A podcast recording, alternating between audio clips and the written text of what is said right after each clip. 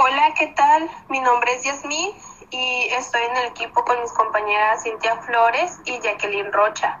Elegimos el tema sobre la violencia.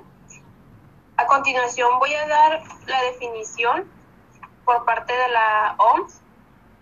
Tiene como definición a la violencia el uso intención, intencional de la fuerza física, amenazas contra uno mismo, otra persona, un grupo, una comunidad que tiene como consecuencia o muy probable traumatismo, daños psicológicos, problemas de desarrollo o la misma muerte. En México, el problema de la violencia es determinado como algo común. Lo vemos como algo de nuestro día a día. La mayoría de, de las personas mexicanas hemos pasado por algún tipo de violencia o hemos eh, como estado presentes en algún caso de violencia, ya sea daños físicos, psicológicos, como lo mencioné anteriormente, como una definición.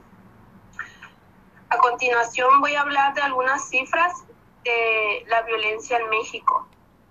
Se dice que en los años de 1977 al 2000 disminuyó constantemente la violencia, pero para los años 2008-2011 experimentó un gran incremento.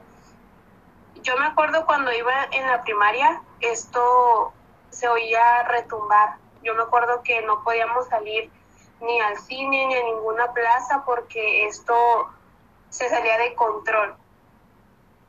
Eh, en los años en los años siguientes se triplicó los homicidios hasta 24 homicidios por cada 100.000 habitantes. Esto quiere decir que la violencia en este periodo, como lo mencioné, pues tuvo un incremento no solamente en violencia física, sino ya violencia que puede llevar a la muerte, como, como lo mencioné eh, al inicio. Eh, los homicidios, se dice que también pues la violencia está ligada al tráfico de drogas y actividades ilícitas como son la extorsión y secuestro, al, al igual que el trata de blancas. Como declaró Felipe Calderón en 2006 al 2012, que fue su periodo de gobernatura, la violencia también se, se debe a la guerra contra el narcotráfico y el crimen organizado. Esto pues todos yo creo que lo conocemos y tenemos la noción de pues de que la violencia está ligado está ligada al narcotráfico. Esto no, no es nuevo para nosotros. Entonces van a continuar mis compañeras hablando del mismo tema. Les voy a hablar un poco de los tipos de violencia. El primero es violencia psicológica, que es cualquier acto que dañe la estabilidad psicológica de una persona. Esto consiste en como en insultos, humillaciones, descuidos, abandonos que se le hacen a la persona. El segundo es violencia patrimonial. Es cualquier acto que afecte la supervivencia de la víctima. Esto se manifiesta en en la sustracción de documentos o destrucción que ha llegado a los casos a pasar eso, o la retención de, de, dichos documentos y bienes o hasta mismo los mismos derechos o recursos económicos que eso hace que afecte a, pues, a la persona. Eh, la violencia física esta es cuando haces el uso de la fuerza física para dañar a la persona. Eh, esto no es accidental o, o con algún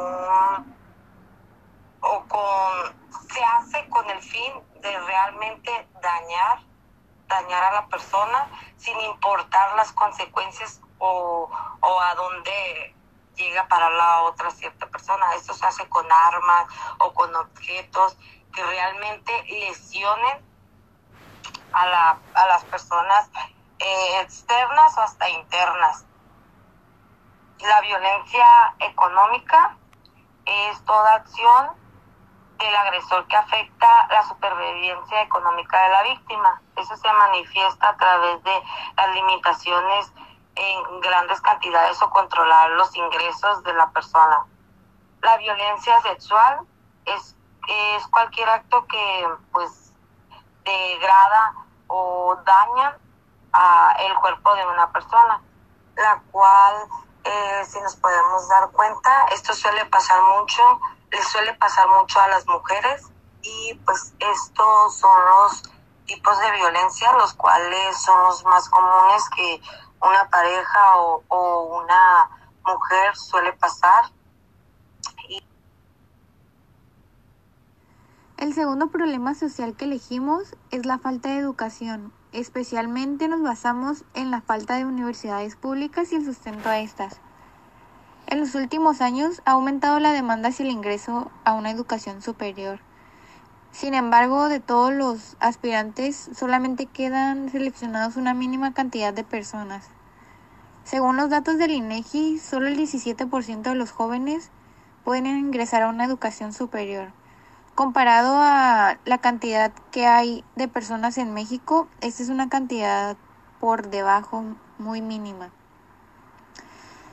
Existen muchas universidades de paga, sí, pero no todos la pueden costear.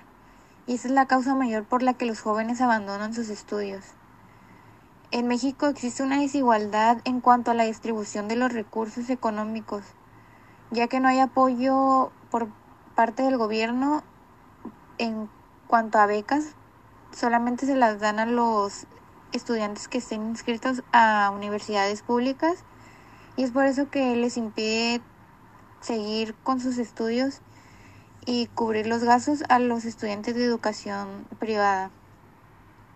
Esta es una problemática de las cuales existen muchas soluciones, pero ninguna es efectiva. Simplemente se quedan en propuestas y nada más de ahí. Y esto sería todo.